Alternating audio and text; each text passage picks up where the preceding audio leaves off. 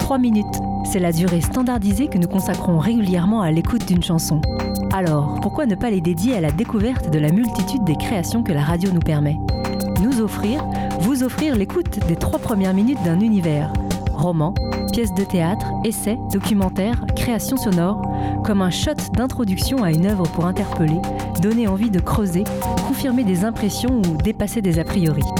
Bonjour à toutes et à tous et bienvenue dans les trois premières minutes, la vraie fausse quotidienne de Cause Commune, à retrouver presque tous les jours de midi à 13h sur 93.1 FM en région parisienne ou sur le site causecommune.fm et enfin en DAB+, la radio numérique terrestre. Exceptionnellement, aujourd'hui, nous ne sommes pas en direct. Nous avons préenregistré cette émission originale avec les prévoyants du jour. J'ai nommé Eric Abel. Bonjour. Stan Brich. Bonjour. Et toujours fidèle au poste, Stéphane Dujardin. Bonjour. Donc, pas de standard en direct, mais je vous redonne quand même le numéro du répondeur de l'émission 09 72 51 55 46. Je répète 09 72 51 55 46. Répondeur qui reste disponible toute la semaine pour que vous enregistriez pardon, la lecture de votre première minute et euh, les raisons pour lesquelles vous avez fait euh, ce choix de lecture. 09 72 51 55 46. Et promis, on diffuse l'enregistrement dans l'émission qui suit. Eh bien, sans attendre, pardon à nouveau, je me mets des airs partout en ce moment ou pas assez, je ne sais pas, mon cœur balance, je donne la parole à Stan pour les trois premières minutes de Pourquoi l'enfant cuisait dans la polenta.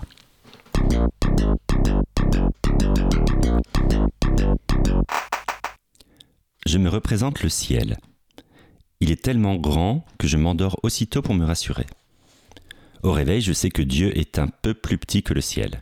Sinon, chaque fois que nous prions, nous nous endormirions de terreur. Dieu connaît-il les langues étrangères? Est-ce qu'il comprend les étrangers?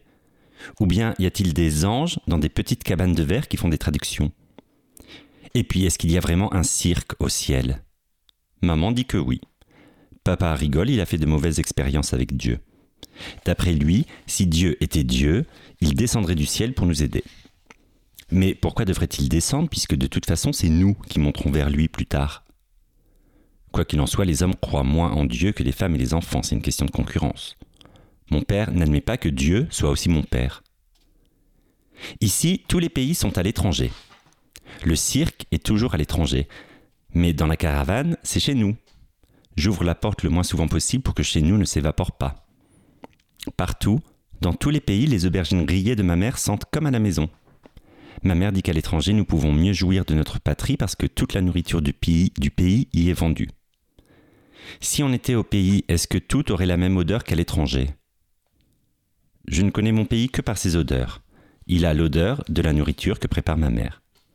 Mon père dit que partout on se rappelle l'odeur de son pays, mais qu'on la reconnaît seulement quand on est loin. Quelle est l'odeur de Dieu? La cuisine de ma mère a la même odeur partout dans le monde, mais elle est meilleure à l'étranger à cause du mal du pays. Pour le reste, nous vivons ici comme des rupins. Après le repas, nous pouvons jeter les œufs de la soupe en toute bonne conscience, tandis qu'au pays, il faut les garder pour la soupe du lendemain. Au pays, ma cousine Annika doit faire la queue toute la nuit devant la boulangerie. Les gens qui attendent sont tellement serrés qu'ils peuvent dormir debout. Chez nous, faire la queue est un métier. Oncle Néagou et ses fils font la queue à tour de rôle, jour et nuit, et quand ils arrivent devant la porte du magasin, ils vendent leur place à quelqu'un qui peut s'offrir de ne pas attendre. Puis, ils vont se remettre au bout de la queue. À l'étranger, on peut se passer d'attendre. Ici, pour faire les courses, le temps n'est pas indispensable, l'argent suffit. Au marché, on n'attend presque pas son tour, au contraire, on est traité comme quelqu'un d'important, les marchands disent même merci quand on achète quelque chose. Ici, les gens ont de bonnes dents pour la simple raison qu'ils peuvent toujours acheter de la viande fraîche. Au pays, les enfants ont déjà les dents gâtées parce que le corps pompe toutes les vitamines. Lorsque nous débarquons dans une nouvelle ville, ma mère et moi allons immédiatement au marché pour acheter des œufs et beaucoup de viande fraîche. À l'étal du poissonnier, je regarde les poissons vivants, mais ma mère n'en achète presque jamais parce que ça me dégoûte. Il lui arrive rarement d'en prendre un pour elle et elle en fait de la soupe. Pendant le repas, j'ai toujours peur du moment où elle saisit la tête du poisson entre ses doigts pour le sucer. Je regarde toujours, même si ça me soulève le cœur. Ce que je préfère, la polenta avec du sel et du beurre, la poule au pot, la barbe à papa, le poulet rôti à l'ail, le beurre, le pain noir avec des tomates, des oignons et de l'huile de tournesol, les boulettes de viande, les crêpes à la confiture, les viandes de viande. C'était les trois premières minutes de Pourquoi l'enfant cuisait dans la polenta de Aglaja Veterani. Eric, euh, as-tu été comme moi captivé par toutes ces questions métaphysiques? Oh mon dieu. Euh, Waouh.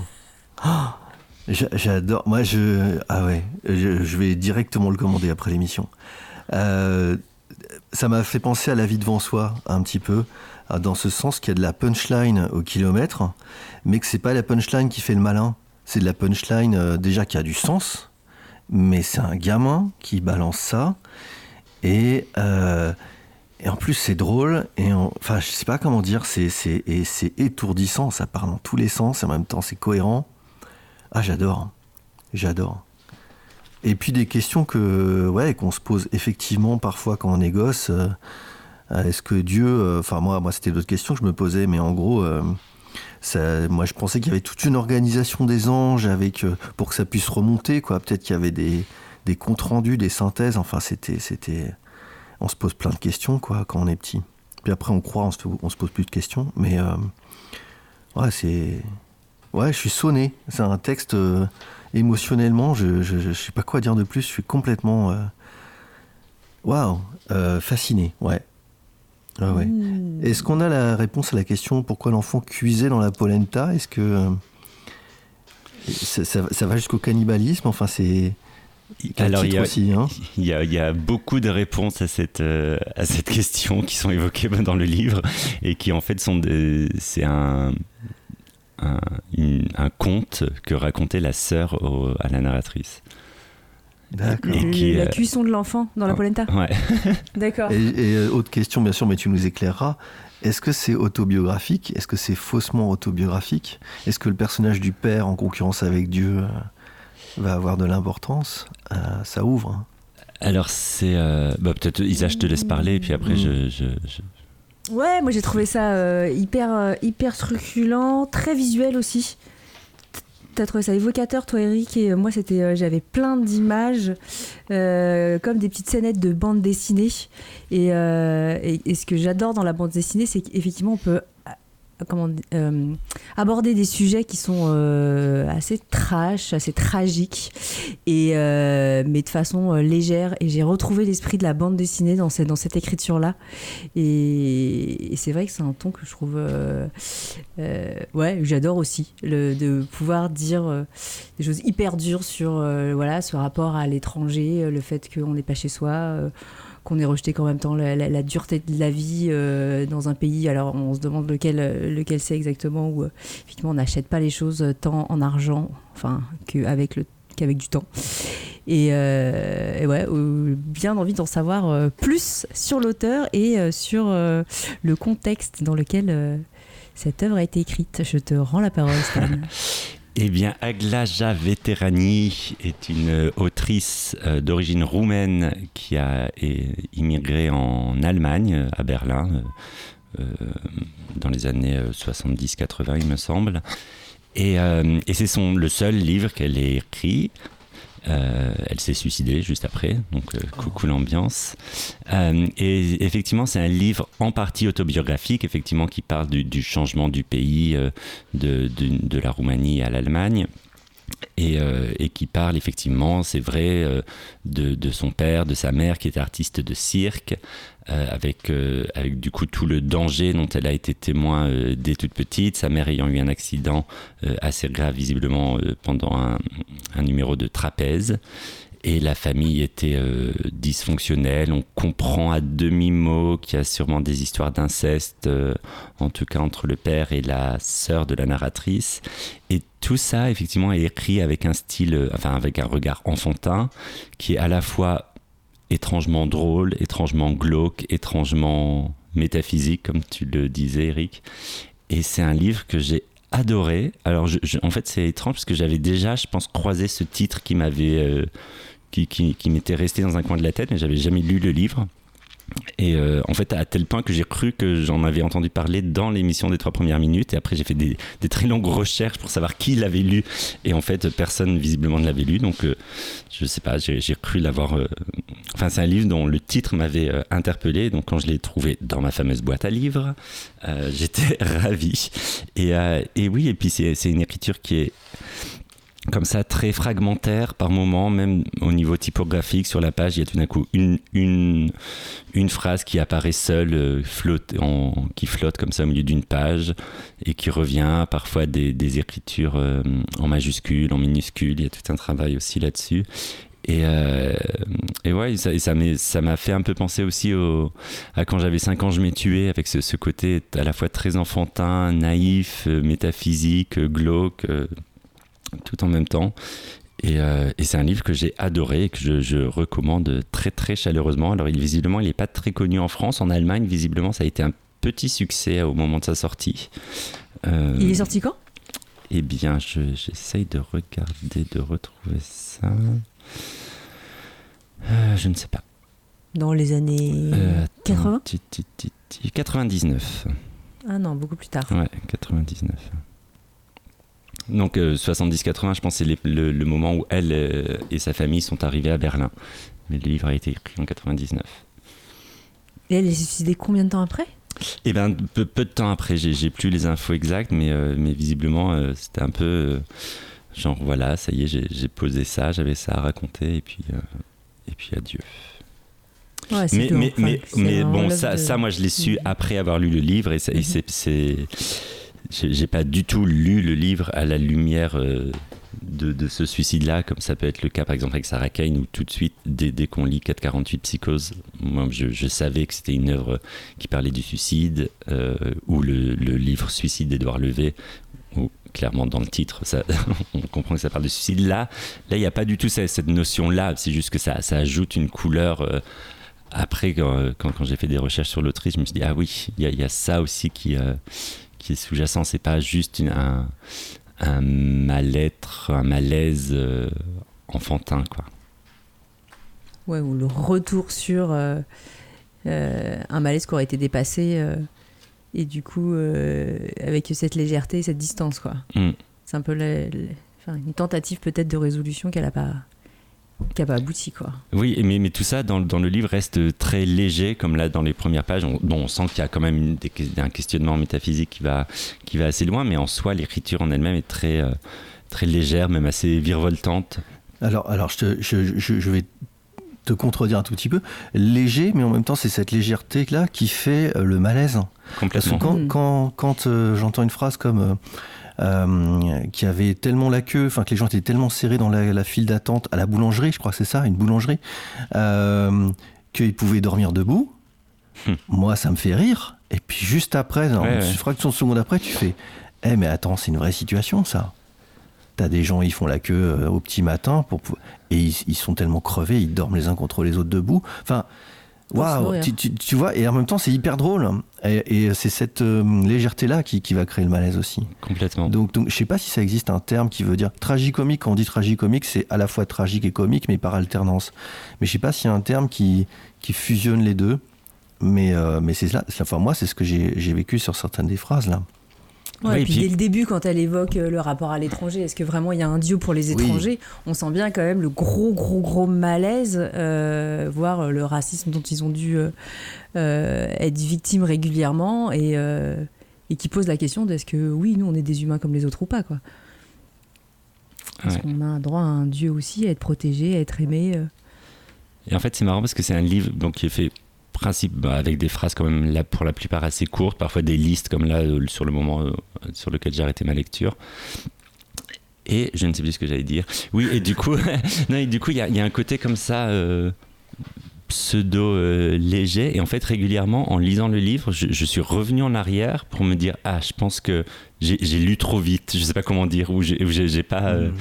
je suis resté à l'effet punchline justement comme tu disais et après et régulièrement dans la lecture du livre je revenais un peu en arrière en me disant ah oui mais en fait cette punchline c'est pas qu'une punchline c'est c'est hyper profond et, et c'est ça pendant tout le livre c'est vraiment un, un, un petit bijou que, que, je, que je recommande très très clairement C'était donc pourquoi l'enfant cusait dans la polenta d'Aglaja Veteradi et vous êtes toujours sur Cause Commune 93.1 FM dans l'émission des trois premières minutes et je vais euh, m'auto-céder la parole pour les trois premières minutes d'une si longue lettre.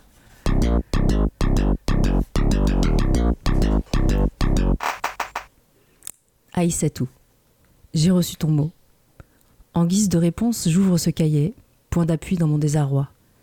Notre longue pratique m'a enseigné que la confidence noie la douleur. Ton existence dans ma vie n'est point hasard. Nos grands-mères, dont les concessions étaient séparées par une tapade, échangeaient journellement des messages. Nos mères se disputaient la garde de nos oncles et tantes. Nous, nous avons usé pagne et sandales sur le long chemin caillouteux de l'école coranique. Nous avons enfoui dans les mêmes trous nos dents de lait en implorant fées souris de nous les restituer plus belles. Si les rêves meurent en traversant les ans et les réalités, je garde intacts mes souvenirs, celle de ma mémoire. Je t'invoque. Le passé renaît avec son cortège d'émotions, je ferme les yeux, flux et reflux de sensations, chaleur et éblouissement, les feux de bois, délices dans notre bouche gourmande, la mangue verte pimentée mordue à tour de rôle. Je ferme les yeux, flux et reflux d'images, visage ocre de ta mère constellé de gouttelettes de sueur à la sortie des cuisines, procession jacassante des fillettes trempées et revenant des fontaines. Le même parcours nous a conduites de l'adolescence à la maturité où le passé féconde le présent. Ami, ami, ami, je t'appelle trois fois. Hier tu as divorcé, aujourd'hui je suis veuve. Maudou est mort. Comment te raconter? On ne prend pas de rendez-vous avec le destin. Le destin empoigne qui il veut, quand il veut. Dans le sens de vos désirs, il vous apporte la plénitude mais le plus souvent, il déséquilibre et heurte. Alors, on subit. J'ai subi le coup de téléphone qui bouleverse ma vie. Un taxi ailé, vite, plus vite, ma gorge sèche, dans ma poitrine une boule immobile, vite, plus vite, enfin l'hôpital, l'odeur des suppurations et de l'éther mêlé, l'hôpital, des visages crispés, une escorte larmoyante de gens connus ou inconnus, témoins malgré eux de l'atroce tragédie, un couloir qui s'étire, qui n'en finit pas de s'étirer, au bout, une chambre, dans la chambre, un lit, sur ce lit, Maudou étendu, déjà isolé du monde des vivants par un drap blanc qui l'enveloppe entièrement. Une main s'avance, tremblante, et découvre le corps lentement. Dans le désordre d'une chemise bleue à fine rayure, la poitrine apparaît, velue, à jamais tranquille.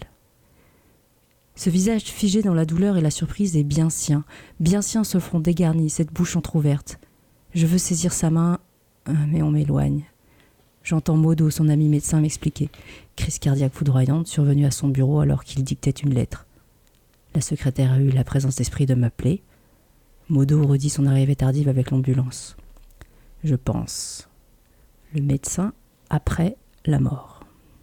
Il mime le massage du cœur effectué ainsi que l'inutile bouche à bouche. Je pense encore. Massage du cœur, bouche à bouche, arme dérisoire contre la volonté divine. Et c'était donc les trois premières minutes d'une si longue lettre de Mariama Ba. Eric, de réaction Oh là là, euh, j'ai beaucoup de questions. Là, je suis hérissé de points d'interrogation, mais euh, des réactions, beaucoup de questions en suspens en fait. C'est étonnant ce. C'est étonnant, euh, cette lettre, il commence par des, une invocation, en fait, une incantation, elle dit, je crois. Elle ou il, d'ailleurs, c'est un auteur, une autrice? Si, je pense que c'est une, femme. Mariama, c'est une femme, ouais. Voilà.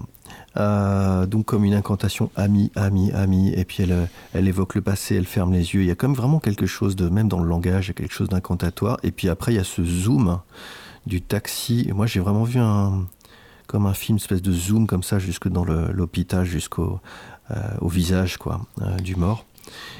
Et, euh, et ouais, on a vraiment l'impression d'entrer dans la tête de quelqu'un, dans le, qui cherche, qui cherche, et hop, et ça y est, on est dans l'histoire. Donc un, atterrissage dans une histoire. Mais on n'a que l'atterrissage pour moi. Alors c'est formidable, hein, c'est effectivement. voilà. Et après, moi, ça, me rejoint. Alors, rien à voir avec le livre, par contre je me suis toujours posé la question, quand tu as vécu des trucs douloureux et que tu veux les mettre euh, justement, que, tu veux t'en délivrer, que tu veux, j'ai pas noté l'expression, mais je sais plus comment elle dit, noyer son, chagrin dans une longue lettre quelque part, hein, quelque part on dilue, ou en tout cas on, on, l'a fait advenir, on l'a fait émerger. Euh, est-ce que ça peut donner une œuvre aussi bien écrite? Je veux dire par là, est-ce que le, les mots, la substance, la douleur, est-ce que ça sort pas euh, mal et qu'il faut après du temps, du temps, du temps pour que ça euh, que ce soit sublimé en œuvre? Pardon, je pars, hein, je pars dans autre chose, mais en tout cas, c'est, je me suis pense que c'est à ça ah, qu'on différencie les artistes des gens qui souffrent. Mais, non, mais même, hein, même, est-ce qu'il, est-ce qu'il faut pas beaucoup de temps euh, avant de pouvoir sortir un truc aussi aussi impec quoi. Et est-ce que vraiment c'est une incantation ou est-ce que c'est pas euh, une incantation devenue art quelque part? Je, sais pas si je suis très clair mais euh, mais, c'est une mais du coup c'est tellement sublimé que je suis pas dans la douleur. Euh, je, je, la vis pas tout à fait. Voilà. Je suis bon. Désolé hein, je, suis aussi brouillon ah que, voilà. Mais en tout cas c'est ce que ça m'évoque. t'es dans la douleur? Euh, ben... Je sais pas si c'est l'objectif. Hein, non, non, je suis pas dans la douleur. Tu veux dire au quotidien Là, précisément Non, parce qu'effectivement, comme il y avait ce côté euh, un peu euh, invocation dès le début, il y avait presque comme une, introduction, même pour le lecteur, tu parlais d'atterrissage, mais effectivement, il y, a, il y, a, un côté où, où ça nous prend un peu par la main, tout comme ça prend un peu par la main la destinataire de la lettre, que, j'imagine en tout cas, euh, pour ensuite l'emmener vers, euh, vers un, passé qui, a, qui tout de suite, en tout cas, euh, dépose un mort dès les, dès les premières pages. Et, et, oui, et pareil, moi j'ai plein de, questions qui est la personne qui écrit la lettre par rapport à la personne qui la reçoit, qui, est ce mort par rapport à ces deux femmes, où, où, ça se passe, quand ça se passe.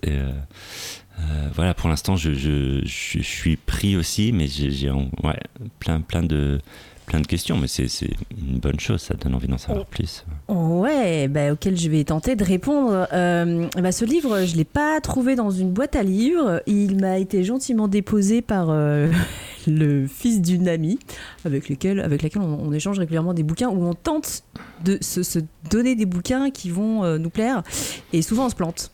Donc régulièrement, elle m'offre des bouquins qui me plaisent pas du tout et je pense que vice versa. C'est complètement réciproque. Et donc là, euh, je prends ce livre, euh, une si longue lettre, le titre est pas du tout, comment dire euh, attractif, on va dire. et, je, fais à peine attention à l'auteur et je me plonge dans cette bah, très longue lettre. Euh, donc c'est euh, la narratrice Ramatoulaye qui s'adresse à Aïssatou, sa très vieille amie avec qui, comme elle expliquait dans les trois premières minutes, elle a usé un peu ses pagnes, ses sandales à l'école. Et elles ont vécu dans le même quartier, donc elles se connaissent très bien. Et, elle vient de perdre son mari. Et en fait, ce, deuil, c'est le prétexte pour revenir sur toute sa vie de femme à elle, mais aussi d'un certain nombre de femmes autour d'elle, et notamment celle euh, de son amie Aïssatou, avec des destinées euh, très différentes. Et, en fait, c'est un, roman euh, militant et, et, et Non, avant de revenir sur le fait de. Enfin, sur la vie de, de l'autrice, euh, moi j'ai lu tout le bouquin euh, d'un trait, c'est un petit livre qui fait 150 pages et qui m'a semblé hyper euh, contemporain hyper moderne. Enfin voilà, je ne m'étais pas posé plus de questions que ça sur, sur l'autrice. Et puis en fait, en le refermant, je me suis un peu plus arrêtée sur son nom. Je fais Mariama Ba. Alors, euh, c'est là où je me suis dit, c'est terrible à quel point euh, je suis inculte en littérature euh, africaine. Parce qu'il se trouve que ce livre, c'est un livre culte de la littérature africaine.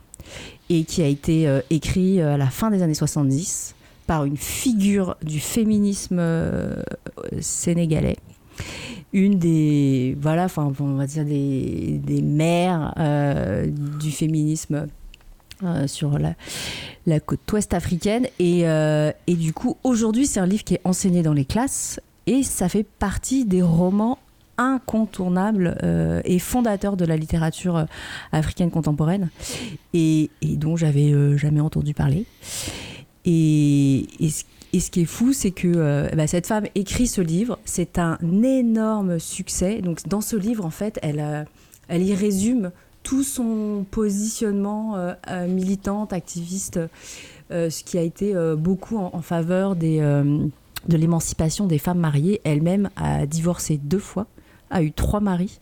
Et donc elle parle d'un. Enfin, c'est pas du tout auto, autobiographique, mais en tout cas, tout ce qu'elle évoque euh, de la condition de la femme, elle part à chaque fois de, situations très concrètes, et, son écriture est très, euh, moderne, euh, très concrète pour évoquer de façon ultra euh, inspirante euh, le, quotidien euh, de, femmes qui sont soumises ben, au patriarcat, à une lecture de l'islam complètement en défaveur des femmes, qui sont soumises à la polygamie. Qu'est-ce que ça veut dire le quotidien de la polygamie et ses travers? Qu'est-ce que ça veut dire de n'avoir aucun droit quand on est une femme mariée? Qu'est-ce que ça veut dire quand, voilà, d'élever bah, des enfants et, en fait être délaissée par son mari parce qu'il va se trouver euh, parce que officiellement elles sont pas abandonnées puisqu'il va juste se trouver une deuxième ou une troisième femme hein, donc euh, euh, mais dans les faits c'est ce qui se passe. Et donc elle se retrouve en fait en mère célibataire avec parfois 5, 6, 7, 8 enfants quoi. Et et oui, en fait, donc elle, elle résume dans ce livre tout son combat de militante féministe et il se trouve qu'elle va mourir très peu de temps après elle aussi, euh, d'un cancer. Et donc, euh, elle est considérée comme une, comment dire, euh, un génie foudroyé quoi, de, de, la littérature africaine, qui avait un, voilà, qui était censé déployer tout son talent euh, à partir du moment où une de ses, grandes amies l'avait vachement encouragée à se mettre à l'écriture. Et au final, quand elle s'y met, ben, euh, aussitôt après, euh, elle meurt. Elle aura un deuxième roman qui sera publié à titre posthume.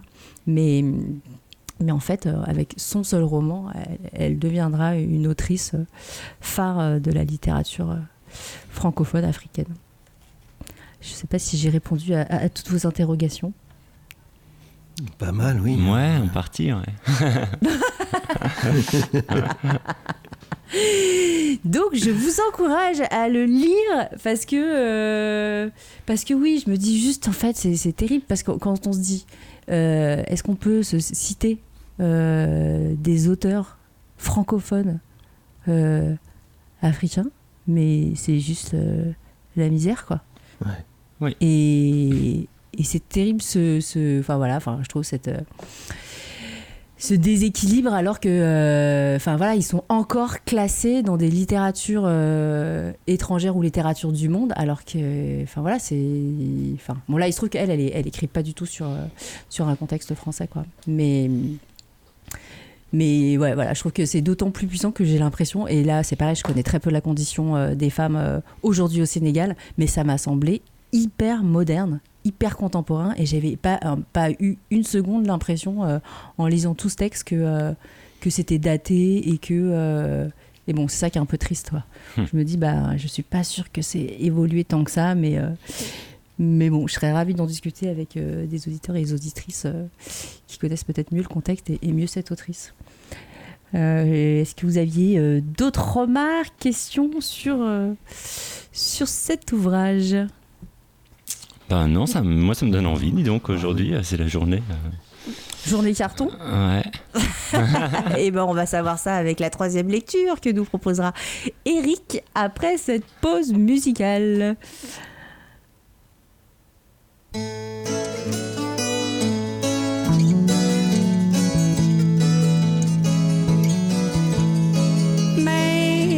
love has been as much as I could have hoped it would be. Night has been like one night to me. You've got me feeling the feeling you gave me before that to you those nights and any other night tonight is just one more. Don't try to tell me that you care enough to love me. when you can't even do the things I need you to do. Don't make me listen to words you think will please me when pleasing me don't mean anything to you. Just one more night makes no difference as long.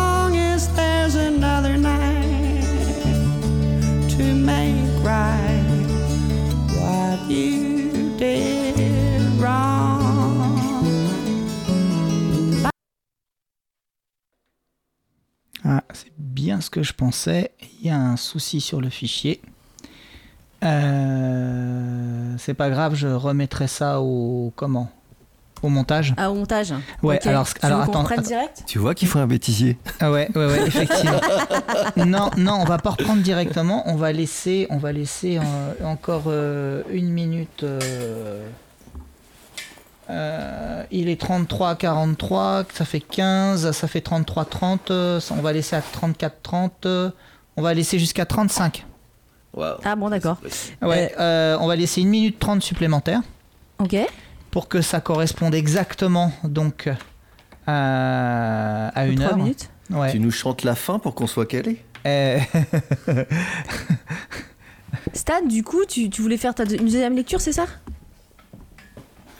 Pardon, Pardon, je, excuse-moi. je sais, je sais pas, je, je voyais juste qu'il il était 30 Ouais. et qu'on avait peu parlé, donc je. Ouais, non, je, sur les je- ossements des morts. je propose ça en plus si besoin de. de- Ah, moi, j'avais un truc tout bon sur un, un- un- un- un guide tout pourri la semaine de 4 heures. Ah, mais euh, vas-y, hein, sinon c'était plus en. Moi, juste Non, pour non, info, euh, j'ai pas de téléphone, donc si vous vous envoyez des messages, là, il vient de s'éteindre mon téléphone, juste pour info. Très bien. Ok. Voilà, Ok. faudra me faire des signes. Genre en direct, on fera des signaux de fumée. Euh, bah Ah. écoute, du coup, en fonction du temps qui nous reste, soit je balance sur les ossements du mort qui m'a l'air un peu plus dense que ce que je pourrais raconter sur. Attention, 10 secondes.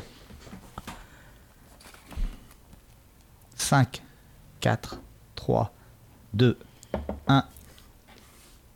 Et vous êtes toujours sur Cause Commune 93.1 FM dans l'émission des trois premières minutes et le répondeur de l'émission sur laquelle vous pouvez déposer vos lectures, c'est le 09 72 51 55 46 09 72 51 55 46 et on les diffusera à la prochaine émission. Vous venez d'entendre How Did the Feeling Feel to You de Karen Dalton, USA 1969. Stan, un petit mot sur ce choix musical?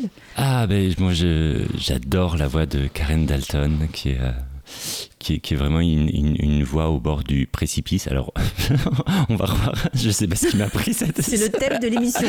Oui, parce que dis donc, la pauvre, elle a aussi une vie qui était pas très fun. Euh, la pau- elle- en fait, elle a, elle a fait un, un seul ou deux albums, je pense, euh, enregistrés euh, vraiment en studio, et ensuite c'était que des, des enregistrements pirates ou des, des choses qui sont sorties après sa mort. Et, euh, et elle, elle a- elle- c'était un peu comme ça une, une- une voix euh, incroyable de la folk américaine des années 60. Et, euh, et elle était euh, addicte à à peu près toutes les drogues imaginables de l'époque et du coup forcément sa carrière et sa, sa voix en ont pâti et en même temps sa voix quand on entend quelques enregistrements d'elle euh, qui chante avec cette, cette voix qui est pleine de failles c'est- complètement c'est à la fois tranchant et à la fois c'est ben, c'est- magnifique il y a, d'un coup de, la vie avec plein de fêlures euh, apparentes et c'est euh, magnifique. Enfin j'aime beaucoup cette voix. C'est encore un destin tragique parce que le- euh, donc elle était accro à toutes les drogues et elle a, elle a attrapé le sida par une, par une seringue et elle est morte très jeune aussi dans des conditions pas très, pas très glorieuses visiblement. Voilà, Ah, super thématique aujourd'hui. On aime les fêlés dans cette émission, les fêlés qui font passer la lumière. Et du coup, sans transition, je laisse la parole à Eric pour les trois premières minutes de Les amnésiques n'ont rien vécu d'inoubliable.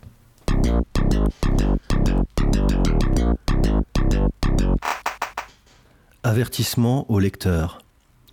Je pense que vous tenez entre les mains une réédition des Amnésiques n'ont rien vécu d'inoubliable ou mille réponses à la question À quoi tu penses? Ce texte diffère des précédentes éditions. Plusieurs dizaines de pensées ont remplacé autant d'anciennes. Il est rare qu'un auteur revienne sur un texte lors d'une réédition, je vais donc m'expliquer. Ce texte est volontairement fragmentaire, sa logique narrative est celle de l'éclatement et de la diversité organisée. La rompre une fois de plus, c'est presque la renforcer. Il y a ensuite eu les traductions. Achilleas Kyriakidis, excellent traducteur grec, m'a fait remarquer que la traduction dans sa langue et son alphabet faisait perdre tout sel et tout sens à une phrase comme Je pense que les Q majuscules ont une petite queue, alors que les petits Q en ont une grande.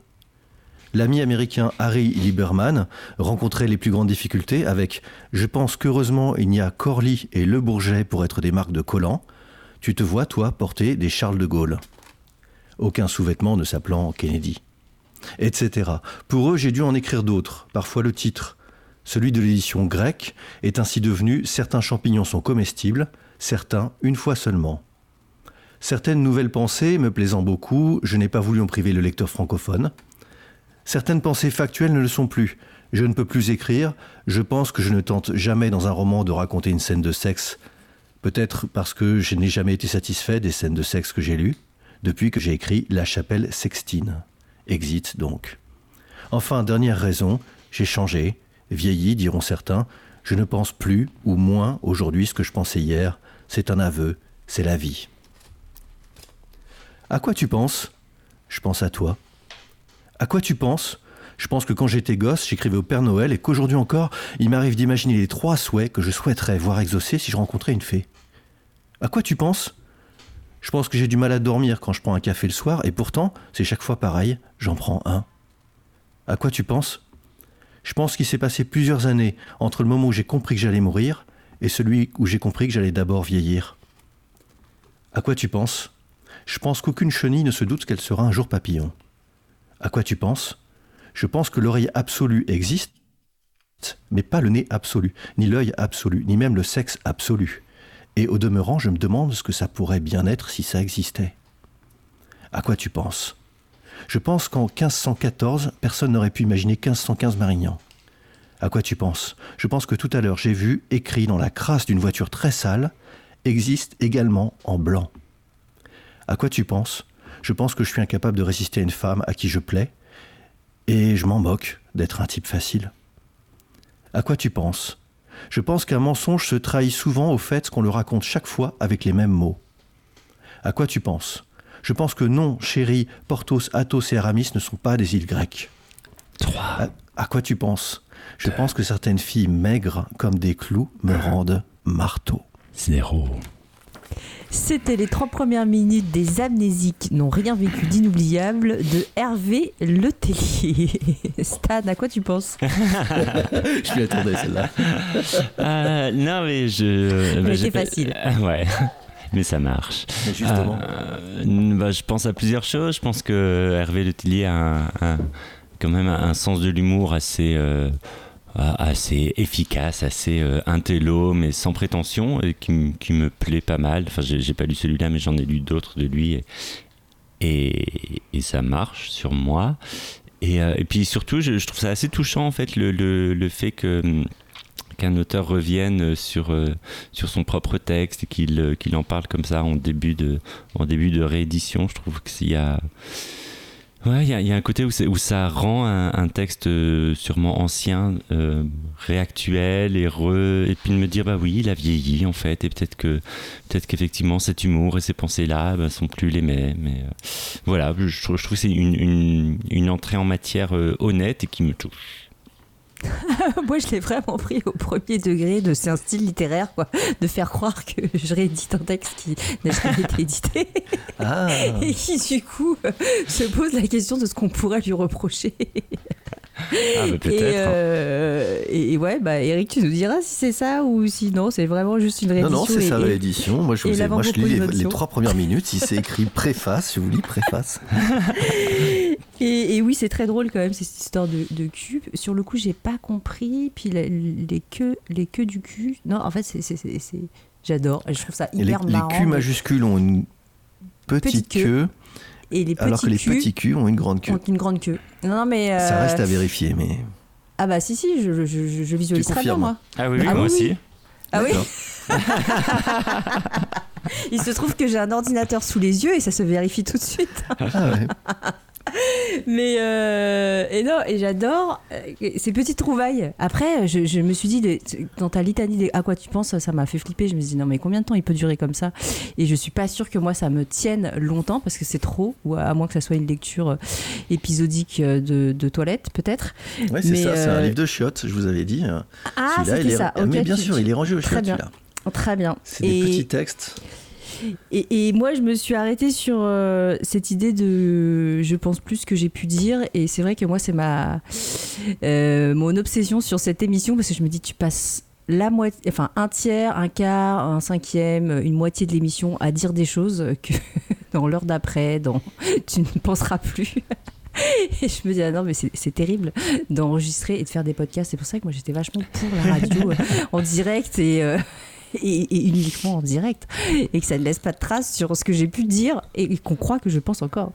Peut-être si vous nous réécoutez en podcast. Voilà, euh, à titre complètement perso. c'est sur quoi j'ai bloqué.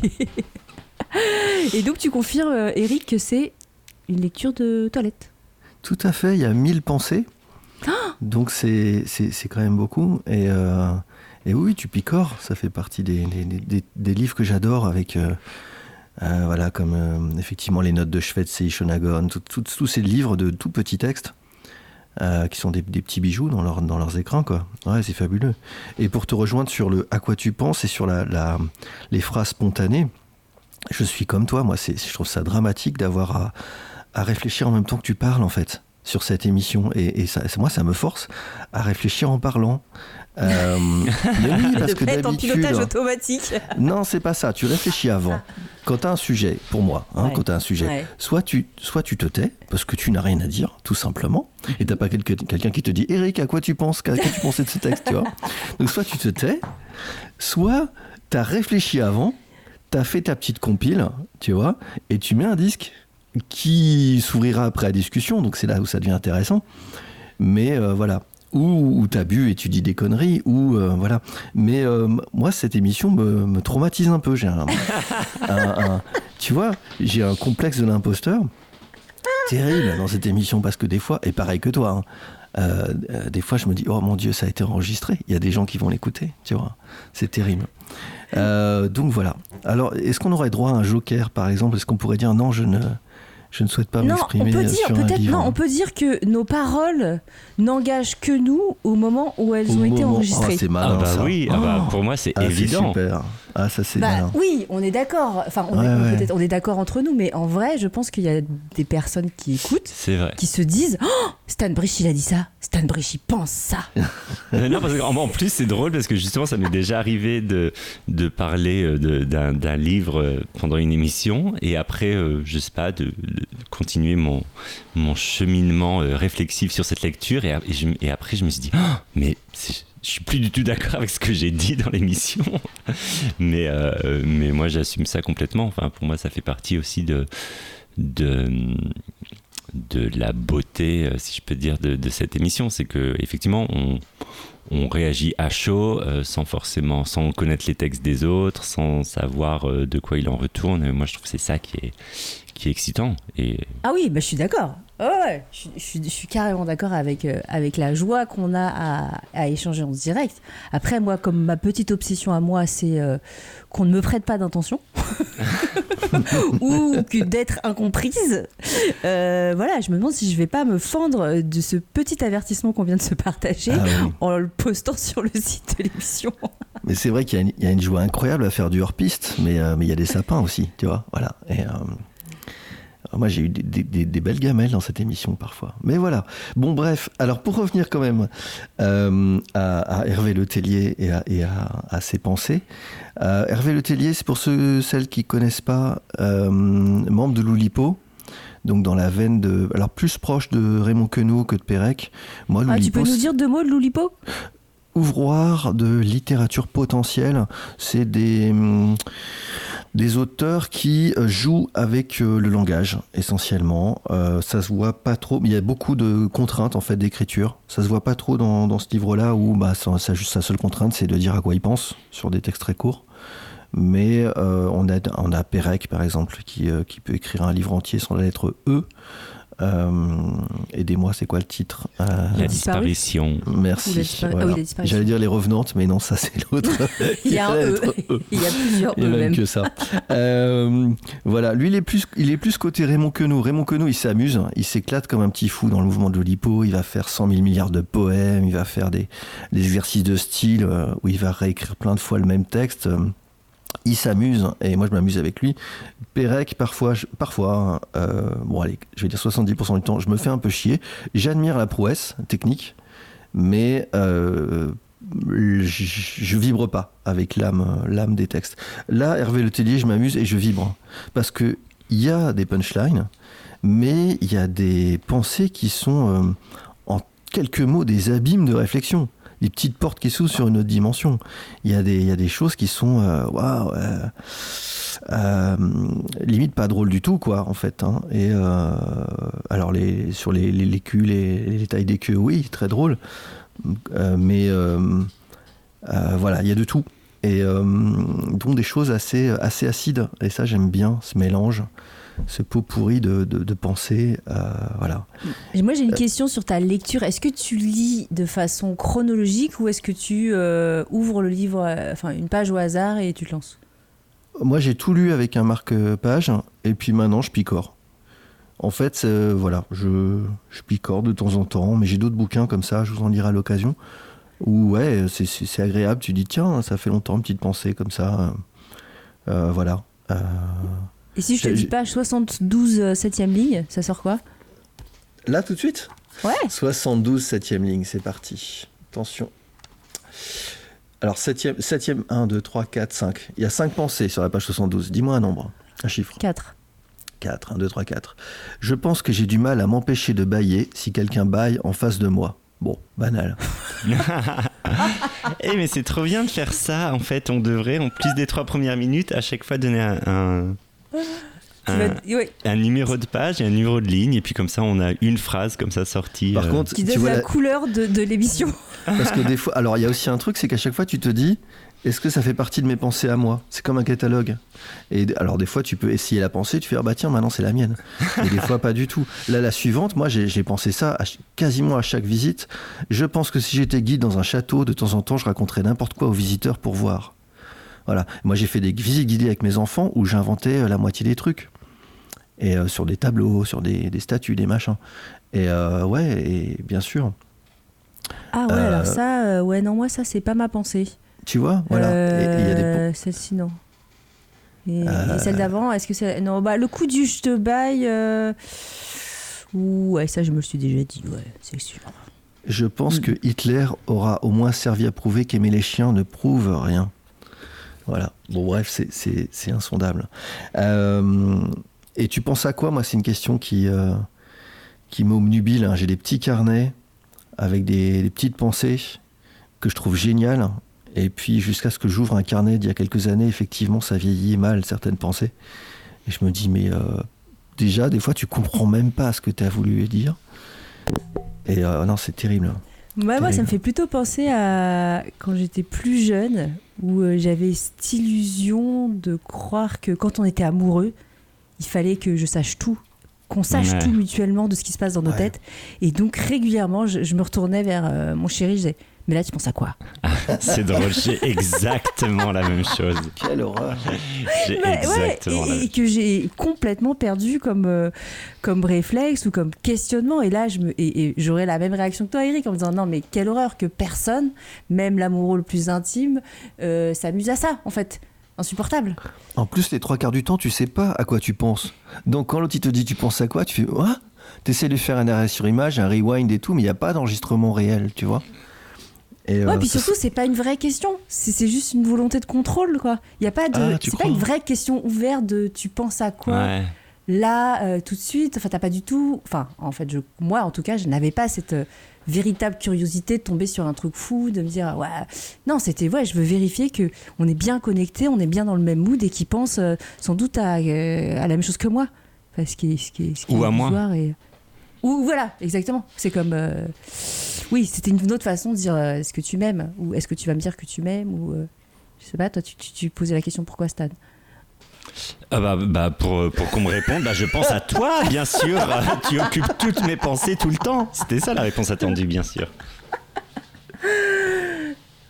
Ouais. Dieu. Eh ben, euh, merci Eric euh, pour euh, ces aphorismes, euh, euh, ces euh, haïkus euh, des temps, euh, des, des- des temps oulip- modernes.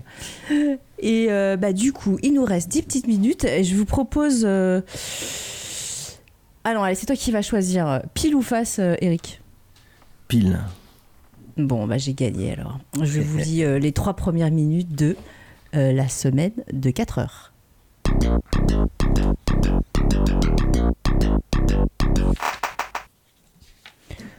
Partir du bon pied. Petite foire aux questions à l'usage des sceptiques. Art de vivre. Ça vous dit quelque chose? Oui, bien sûr. Mais êtes-vous prêt à rayer mode de vie de votre vocabulaire pour le remplacer précisément par art de vivre? Probablement. Pour nous en assurer, examinons ensemble les doutes et les craintes qui assaillent ceux qui s'apprêtent à faire le grand saut pour rejoindre les nouveaux bienheureux. Faut-il que je quitte ou que je déteste mon travail? Dois-je avoir le goût du risque? Non, non et non. Utiliser les pouvoirs du Jedi pour disparaître de votre bureau ou inventer des activités pour financer votre art de vivre, il y a des chemins de toutes les couleurs, pour tous les goûts. Comment, quand on est salarié d'une grande entreprise, part-on explorer les merveilles cachées de la Chine pendant un mois et en appelle-t-on à la technologie pour n'en rien laisser savoir? Comment crée-t-on une entreprise qui marche toute seule et vous rapporte 80 000 euros par mois? Vous saurez tout. Faut-il que je sois jeune et célibataire? Absolument pas. Ce livre s'adresse à tous ceux qui en ont assez de remettre leur vie à demain et ont envie d'en déguster les fruits ici et maintenant. Du jeune homme de 21 ans qui conduit une Lamborghini à la mère célibataire qui a parcouru le monde pendant 5 mois avec ses deux enfants, l'aventure, comme on le verra, est ouverte à tous. Si vous en avez assez de l'ordinaire et si vous êtes prêt à entrer dans un monde d'options infinies, ce livre est pour vous. Devrais-je voyager? C'est seulement de plus de temps dont j'ai envie. Non, c'est une option parmi d'autres, rien de plus. L'objectif est de vous rendre libre de votre temps et de vos mouvements. À vous ensuite d'utiliser cette liberté comme bon vous semble. Faut-il que je sois né riche? Non, mes parents n'ont jamais gagné plus de 50 000 euros par an à eux deux, et je travaille depuis l'âge de 14 ans. Je ne suis pas Rockefeller, et vous n'avez pas non plus besoin de l'être. Dois-je être diplômé d'une grande école? Pas du tout. La plupart des modèles que nous croiserons dans ce livre n'ont pas usé leur jeunesse sur les bancs, où se forment les élites, et certains ont même abandonné leurs études. Les grandes écoles et autres universités prestigieuses sont des endroits formidables, mais ne pas sortir de l'une d'elles présente des avantages méconnus. Aux diplômés des meilleures écoles, les postes à haut revenu et 80 heures de travail par semaine. Or 15 à 30 années de labeur qui vous broient l'âme, point de salut. C'est en tout cas ce qu'on ce que l'on a réussi à nous faire croire. Ce que j'en sais, je suis passé par là et j'ai vu les ravages. Il est temps de changer le cours des choses. Mon histoire et pourquoi vous avez besoin de ce livre. Chaque fois que vous vous retrouvez du côté de la majorité, il est temps de vous arrêter et de réfléchir. Mark Twain. Quiconque vit selon ses moyens souffre d'un manque d'imagination. Oscar Wilde. 3, 2, Main Un. moite et cœur battant, 0. je fixais obstinément le sol. C'était donc les trois premières minutes de la semaine de 4 heures. Travaillez moins, gagnez plus et vivez mieux. Deuxième édition, mise à jour et enrichie. Timothy Ferris. Alors, euh, toi aussi, t'as envie de travailler moins et gagner plus, Stan Euh, bah oui, dans l'idée, oui, forcément. euh, oui, je sais pas. Je, sais pas c'est, c'est cette longue introduction pour dire à quel point on a besoin de lire ce livre. euh, moi, ça, ça me donne un peu euh, envie de fuir plus qu'autre chose, en fait. Eric, tu restes ou tu fuis? Ah, moi, alors, pff, comment te dire? Déjà, tu déjà, as triché parce que tu l'as lu avec un, un ton, euh, une ironie euh, et une jubilation dans la voix. Je croyais que c'était parodique. Moi aussi, je me pose la question encore. Et en fait, non, non, non, non, non, c'est pas parodique. En fait, ça fait partie, j'en suis quasiment sûr, je mets ma main coupée. Quoique, attends, non, non, je retire ce que j'ai dit. Si, si, si, Euh, si. Toute pensée n'engage On que veut, sur le moment. J'ai changé de pensée. Non, non, non. Je- non, c'est pas parodique. Ça, ça, il y a tellement, tellement de méthodes comme ça. euh, euh, qui veut gagner des millions en glandant rien euh, Vous êtes exceptionnel et euh, et euh, voilà en quelques heures euh, par semaine. Quoi, c'est quoi 4 heures par semaine, c'est ça? Ouais, super. Euh, et, euh, et ils te vendent n'importe quelle méthode derrière parce que euh, voilà, toi, tu vas y arriver. Et, c'est des méthodes qui, ouais, quand, quand- quand tu les vois exposés, c'est terrible, comme, comme toutes ces méthodes de drague ou quoi. C'est parodique. Enfin, c'est parodique. C'est, c'est, ça de- en devient caricatural en soi. Tellement ils déréalisent complètement ces, ces gens-là qui vendent euh, leur méthode. Je sais pas combien de gens réellement croient à ça d'ailleurs. C'est terrible. Mais ouais, et, là on a tout. Il y a la liste. hein. Ils se donnent en exemple. Moi, je suis parti de rien et. euh, euh, voilà, j'ai réussi, j'ai la belle bagnole, et je bosse à peine, j'ai des revenus passifs, tout ça. Il dit, la deuxième technique tout le temps qu'on voit, c'est Ouais, vous voulez continuer à être un mouton, c'est ça? Vous voulez continuer à, en- à galérer jusqu'à la fin de vos jours euh, et tout, à faire comme tout le monde euh, Mais osez, quoi, osez être vous-même, euh, voilà. Alors ça, forcément, t'es flatté. Euh, voilà, et puis tu vas avoir des gains de ouf. Hein, c'est pas juste tu vas avoir un petit salaire, non, non, non, c'est. euh, voilà, alors après, ce qu'ils vendent derrière, on s'en fout. hein. Eux-mêmes s'en foutent, j'ai l'impression.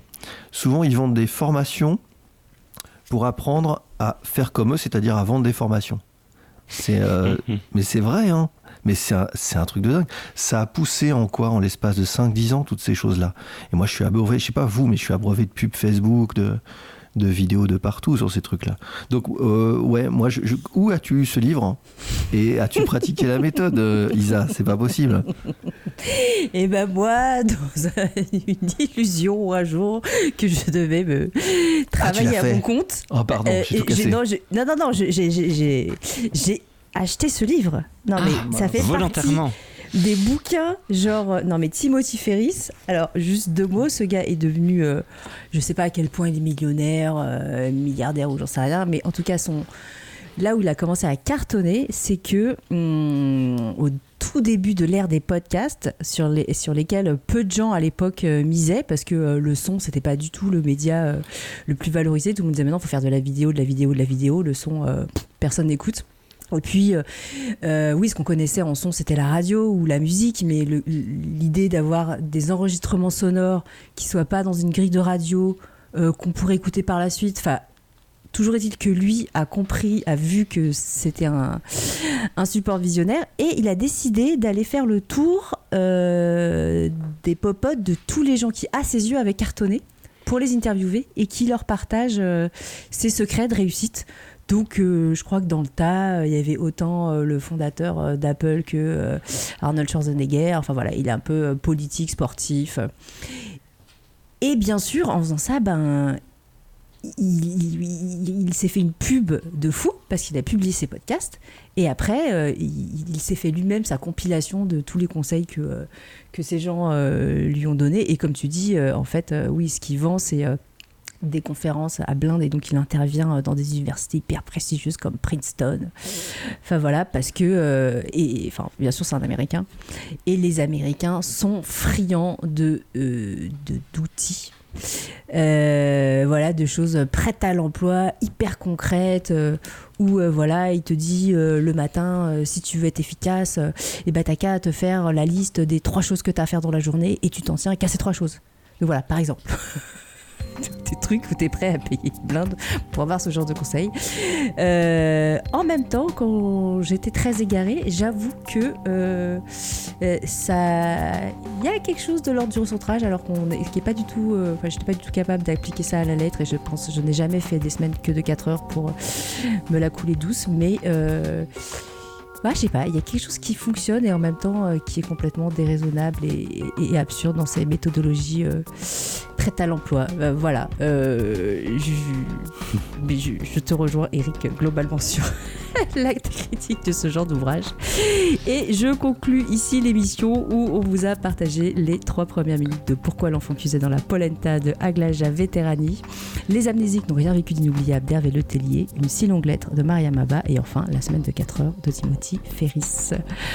À très bientôt sur les ondes de Cause tous les vendredis de midi à 13h pour les trois premières minutes.